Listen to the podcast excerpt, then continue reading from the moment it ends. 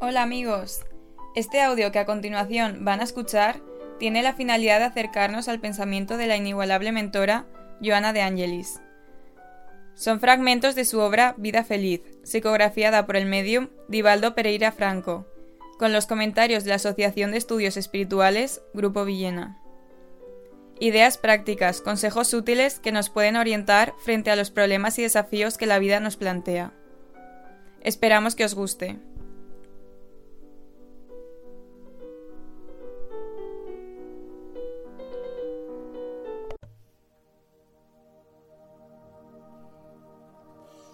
La tristeza hay que superarla. Del libro Vida Feliz, ítem 106 de Joana de Angelis. Es normal que los acontecimientos negativos de la vida, aquellos que ocurren en el entorno del ser humano, provoquen tristeza. No somos como rocas insensibles. Tenemos sentimientos, emociones que ante determinadas circunstancias desagradables pueden llegar a generar amargura y desasosiego. La vida humana, en un mundo del nivel espiritual y moral como es el nuestro, está sometida a una permanente sucesión de hechos de variada índole que nos pueden generar situaciones tanto alegres como tristes. Esto obedece a que estamos en un proceso de evolución, de movimiento, de transformación continua. El progreso espiritual y humano está unido a constantes cambios, tanto personales como de aquellos que nos rodean. Momentos de alegría, como por ejemplo cuando el estudiante logra su graduación en la universidad o también cuando ese amor tan ansiado es finalmente correspondido o cuando se tiene un hijo. Pero también, por otra parte, hay momentos que lo envuelven de tristeza, como es el caso de la pérdida de un ser querido o cuando sufre un accidente, o cuando una enfermedad golpea a la salud, o también ante la pérdida de un trabajo necesario para subsistir. Por todo ello, la querida mentora Joana de Angelis nos avisa. La tristeza es mensajera de sufrimiento. Aquí no se habla de ese sentimiento leve que casi se confunde con una cierta nostalgia por acontecimientos felices del pasado que ya no se pueden recuperar, o quizás la tristeza que pueden motivar esas pequeñas frustraciones por aquellos anhelos imposibles, inalcanzables. No, se refiere a algo más profundo, a aquella que es portadora de un mensaje de sufrimiento. No te prendas a ella ni permitas contaminarte por sus miasmas. Es cierto que no todos los días son claros y ricos de alegría. No hay que dejarse llevar por ella ni permitir que los pensamientos negativos, pesimistas, se instalen de manera permanente. La vida no es una sucesión de hechos trágicos sin un sentido positivo, una especie de castigo divino para hacer justicia sobre el culpable.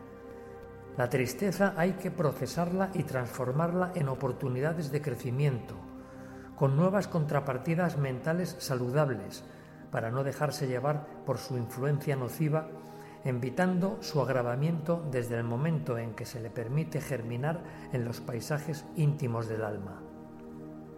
No todos los días nos invitan al entusiasmo o a la alegría, como nos dice Joana. No obstante, quien se acostumbra a la tristeza termina por ser ver siempre aquello que cree que le falta y no aquello que tiene. Es contrario a la gratitud, es decir, tomar conciencia y poner en valor lo mucho que se nos ha dado. Hagamos un pequeño inciso.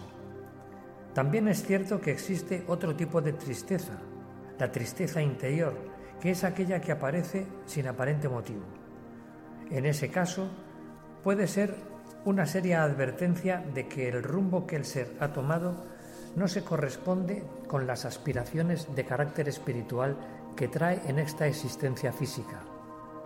Es la voz interior que pide socorro y se manifiesta con la desagradable sensación de un vacío que le corroe por dentro y que precisa urgente reparación. Hay ocasiones en que el sufrimiento parece dominar los cuadros de tu actividad. No obstante, examinadas las dificultades y sentidos los dolores, haz el sol íntimo, ahuyentando la tristeza de tu mente, a fin de que más fácilmente superes los difíciles acontecimientos. Como vamos viendo, es necesario experimentar el sufrimiento como una experiencia de vida necesaria, a veces inevitable, que envuelve temporalmente al ser. No obstante, una vez analizada la situación y con el recurso inigualable de la oración, se hace perentorio reaccionar, revertir la visión del problema para que no anule el optimismo natural del que todos precisamos, ese sol íntimo que aleje los fantasmas perniciosos del pesimismo o del derrotismo injustificado. Es al mismo tiempo comprender que todo pasa. Después de la tormenta, de la noche oscura, siempre existe un nuevo amanecer, con sus rayos de sol que inundan todos los rincones con su luz, vitalizando con sus energías renovadoras al ser, para que recomience sus tareas con entusiasmo y vigor. El cultivo de la tristeza abre el campo a varias enfermedades de la mente, de la emoción y del cuerpo. La tristeza, cuando no se gestiona de manera natural y sana, puede derivar en problemas psicológicos, como pueden ser la depresión, la ansiedad, el estrés.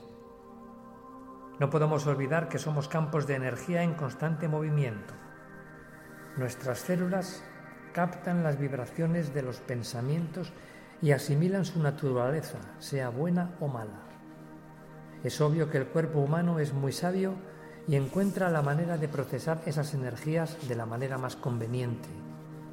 Pero cuando el bombardeo mental es permanente y en sentido negativo, el organismo humano se ve desbordado y se resiente, dándose paso a enfermedades de variada índole. Numerosos investigadores de la ciencia actual, sobre todo en la física cuántica y en la medicina, demuestran la influencia palpable que los pensamientos, sentimientos y emociones provocan en el organismo humano.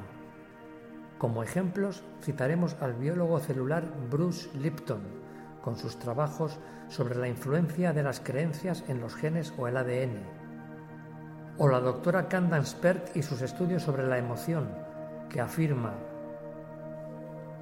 Las emociones son un puente no solo entre la mente y el cuerpo, sino también entre el mundo físico y el espiritual. O el bioquímico Joe Dispensa y sus investigaciones sobre la mente humana, que opina categóricamente que la mente crea la realidad. Y lamentablemente, cuando la tristeza va acompañada de una falta de valores o de ideales trascendentes, es cuando el proceso puede desembocar, además de las mencionadas depresiones, ansiedades, etc., en la decisión más perturbadora y fatal para el ser humano, que es el suicidio. Una educación como la que nos proporciona la espiritualidad a través de la doctrina espírita abre un campo de posibilidades casi infinito, pues las cosas comienzan a verse de otra manera la inmortalidad del alma y la confianza plena en Dios sobrepujan cualquier eventualidad y permiten comprender que las circunstancias desagradables de la vida son apenas meros accidentes pasajeros. Para ir finalizando, recordar aquellos pasajes memorables que reflejan los evangelios sobre la personalidad y la vida del inigualable mentor de la humanidad, se cuenta que el Maestro Jesús, movido por su inmenso amor, tampoco era ajeno a la tristeza. Le envolvía muchas veces una profunda compasión al observar el comportamiento humano, lleno todavía de debilidades y pasiones generadoras de sufrimiento. Él se entristecía al comprobar esos cuadros de dolor tan grandes, consecuencia del atraso evolutivo del ser humano. Sin embargo, no se dejaba dominar por esa tristeza. Por el contrario, le empujaba con más ardor si cabe a la tarea de ayudar generosamente a sus hermanos en una auténtica sinfonía de verdadera caridad. ¿Quién no recuerda, por ejemplo, aquel sermón memorable cuando el Maestro se subió a la montaña seguido por una muchedumbre sedienta de pan espiritual para hablar de las bienaventuranzas, de los consuelos y esperanzas que le están reservados a todos aquellos que sufren? Pensemos en ello.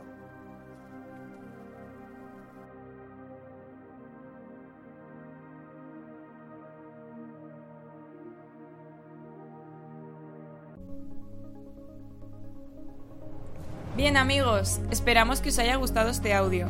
Recordaros que podéis visitar nuestra página web www.amorpazycaridad.com, donde podréis encontrar información sobre estos temas relacionados con la espiritualidad y el conocimiento.